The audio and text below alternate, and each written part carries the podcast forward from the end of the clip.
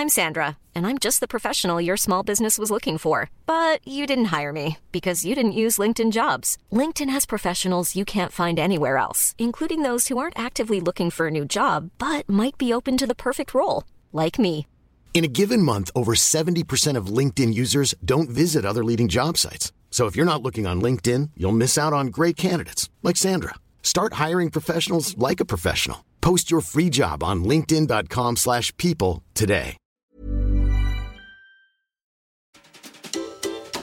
Bienvenue dans les chroniques du sexisme ordinaire, le podcast qui décortique les inégalités de genre insoupçonnées. Je m'appelle Marine et avec vous je passe à la loupe des sujets pas si anodins.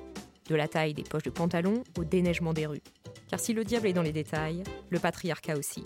Ici, pas de long discours, du concret, des faits, le tout avec humour. Épisode 2, le PIB.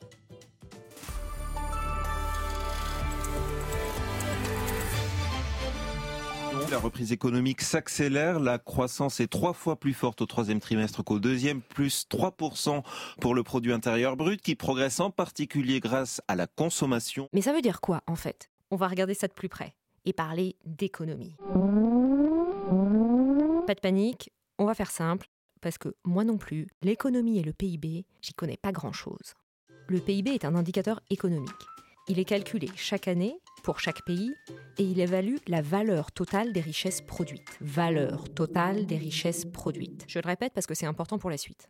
La variation du PIB d'une période à l'autre, c'est ce qu'on appelle le taux de croissance économique. La croissance, c'est un peu la pierre philosophale des politiques. La quoi? La pierre philosophale Ça serait un truc magique qui résout tous les problèmes. La gadou, la menchikabou, la bibidi babidi Alors techniquement, comment on fait pour compter les richesses produites, que ce soit par l'administration, les entreprises ou les ménages? On va pas se mentir, c'est compliqué. Alors prenons un exemple simple.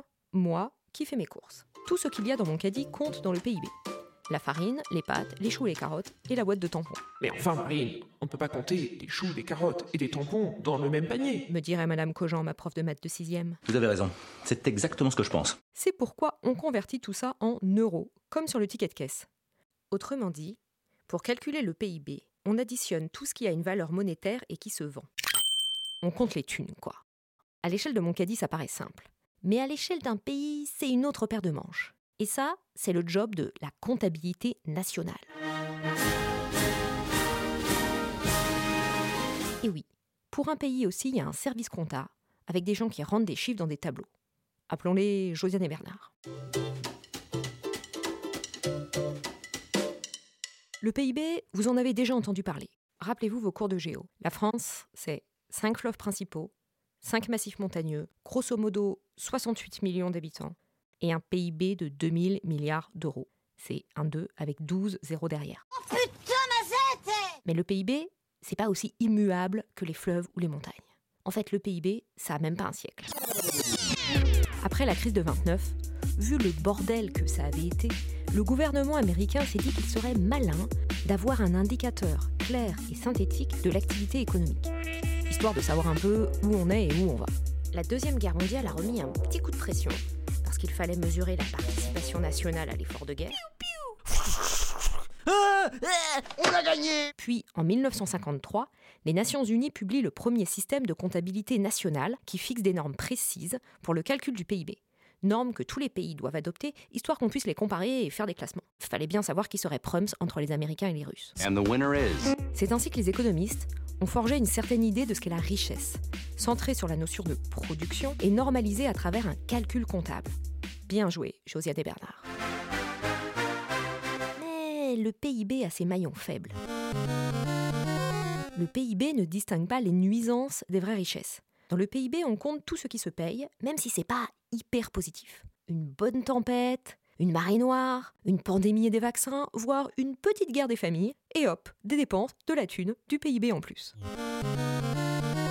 Le PIB prend en compte ce qui est produit et pas ce qui est détruit. Au hasard, les ressources naturelles non renouvelables, ce qui actuellement est un peu problématique. Notre maison brûle. Le PIB comptabilise tout ce qui se vend. Mais ce qui ne se vend pas et représente quand même une richesse. On en fait quoi?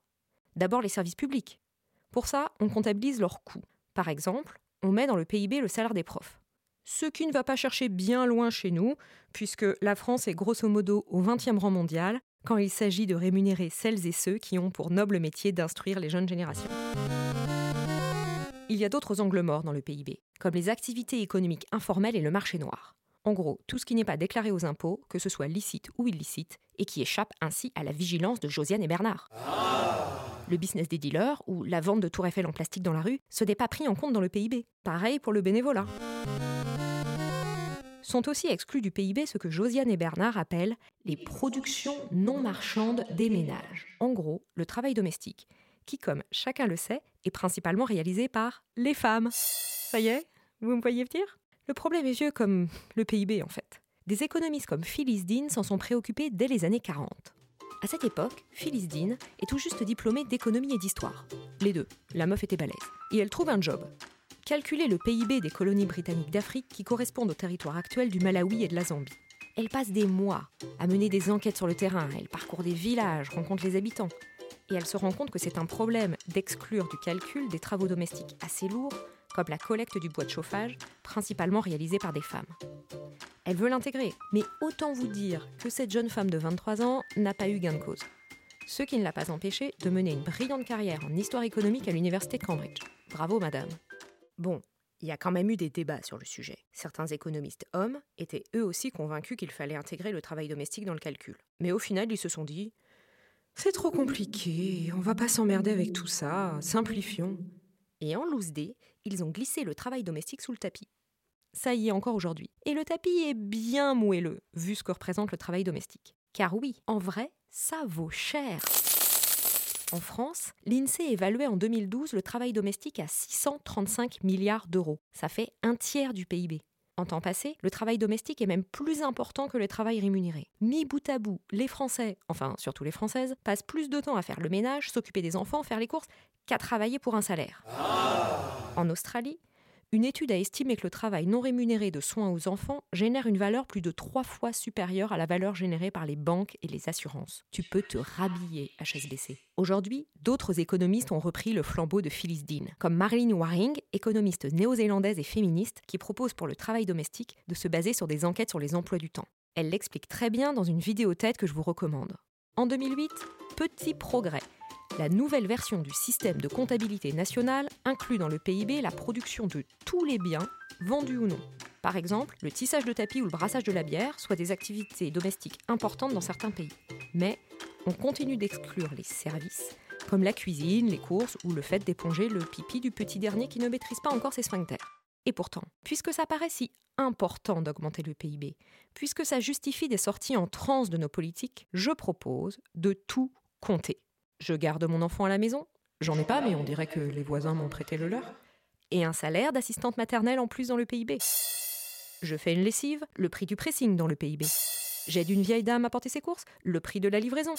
Et la reproduction de l'espèce alors C'est du taf Payons les femmes enceintes, autorisons la GPA, interdisons l'allaitement aussi. Tous les parents devraient acheter du lait en poudre pour doper l'économie nationale. Ou alors, faisons payer les gosses. Les parents donneraient de l'argent de poche aux enfants qui paieraient pour être allaités. Double transaction, fois deux pour le PIB. Dans ce monde merveilleux, les hommes se mettraient à faire la lessive puisque ça compte. Eh bien la voilà, l'égalité devant le panier de linge sale. Dédicace à Titou Lecoq, dont je vous recommande le livre sur le sujet. Et s'ils ne se mettent pas à faire la lessive, c'est pas grave. Madame serait au final payée plus que monsieur. Je vois d'ici les files d'attente chez le psy de mecs traumatisés. Et ça de plus pour le PIB Et à l'inverse, si on retirait du PIB ce qui est pas très cool, si à chaque agression sexuelle on perdait du PIB, ah ben là je vous assure qu'il y aurait du monde au portillon face à la grande cause du quinquennat. Reste à savoir si Dominique Strauss-Kahn ferait passer l'économie avant sa sexualité. Je vous rappelle que Dominique Strauss-Kahn a été président de la commission des finances de l'Assemblée nationale, ministre de l'Industrie et du Commerce extérieur, ministre de l'économie, des finances et de l'industrie, directeur général du FMI. Bref, le PIB, il connaît. Bon, au fond, je ne sais pas s'il faut tout monétiser.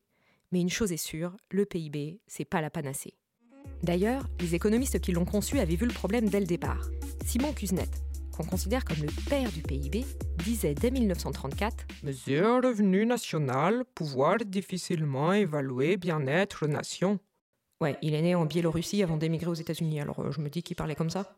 Il allait même plus loin et considérait que le PIB est empreint de jugement et de valeurs implicites. Le PIB est une construction, résultat des rapports de force, voire des préjugés sur ce qui est une vraie richesse ou pas. Le PIB, c'est forcément partiel et partiel. Il y a un truc que je comprends pas. Si on se base sur un indicateur qui ne prend pas en compte une partie des richesses produites, comment voulez-vous mener des politiques économiques efficaces qui, soyons fous, cherchent à réduire les inégalités? C'est à quoi se ça Le PIB ne reflète que le niveau de production marchande. Il n'évalue pas le bien-être économique, encore moins celui d'une population. Confondre les deux peut entraîner des décisions politiques inadaptées. C'est pas moi qui le dis, c'est écrit dans un rapport très sérieux sur la mesure de la performance économique et du progrès social supervisé par Joseph Stiglitz. Le mec a quand même eu le prix Nobel d'économie en 2001. Non, non, on va pas reparler d'Alfred, pour ça je vous renvoie à l'épisode 1. Au final, le PIB est pas forcément à jeter avec l'eau du bain. Un indicateur, c'est un outil, c'est ni bon ni mauvais, tout dépend de ce qu'on en fait. Comme un marteau, très utile pour planter un clou et exposer une œuvre d'art, ou tuer ses parents et toucher l'héritage plus vite. Ah c'est pas joli joli, hein, c'est moche Alors on fait quoi? Moi, je ne sais pas du tout, là. Pour rendre à Cléopâtre ce qui est à Cléopâtre et faire sortir de l'ombre le travail domestique des femmes, il faudrait le comptabiliser dans le PIB avec des enquêtes sur les emplois du temps comme le propose Marilyn Waring. On peut aussi le laisser tel quel et compléter avec d'autres indicateurs qui prennent en compte ce qui n'est pas ou mal intégré dans le PIB. Le travail domestique, mais aussi les inégalités de revenus, le chômage, les pollutions, l'épuisement des ressources naturelles. C'est pas une lubie d'écolo islamo-gauchiste. Des tas de gens très sérieux planchent sur le sujet au Parlement européen, à l'OCDE ou encore à la Banque mondiale. Les initiatives se multiplient comme l'indicateur de développement humain des Nations Unies. Mais c'est pas encore bien uniformisé cette affaire. En attendant, le PIB a de beaux jours devant lui, et la valeur du travail gratuit des femmes reste largement invisibilisée. Vous l'aurez compris, le PIB, c'est compliqué. J'en ai à peine effleuré le principe. Si vous voulez aller plus loin, je vous recommande la vidéo de Gilles Mito et le Réveilleur intitulée Croissance et PIB pour les nuls que vous trouverez sur YouTube. Je vous ai aussi recommandé la vidéo TEDx de Marilyn Waring et le livre de Titou Lecoq. Je vous mets toutes les références dans les notes de l'épisode, ainsi que celles des livres, articles et rapports sur lesquels je me suis basée pour écrire cette chronique. Merci d'avoir écouté cet épisode. On se retrouve bientôt pour débusquer ensemble d'autres inégalités de genre insoupçonnées. La bonne nouvelle, c'est qu'on n'a pas fini de se retrouver. Car le patriarcat, c'est comme un ministre des Finances devant un taux de croissance. C'est vite incontrôlable. Et la prochaine fois, on parlera du Viagra. Oui, oui, vous avez bien compris, le médicament pour bander. Si vous aimez ce podcast, si vous pensez que le monde ne se porterait que mieux si plus de gens l'écoutaient, abonnez-vous, parlez-en autour de vous et mettez 5 étoiles avec un commentaire gentil de préférence dans Apple Podcasts, Spotify ou votre plateforme préférée. Vous pouvez aussi nous suivre sur les réseaux sociaux, Facebook, Instagram. Enfin, si vous avez des histoires insolites de sexisme, n'hésitez pas à m'en faire part. Je serai ravie de les raconter dans une prochaine chronique. À bientôt!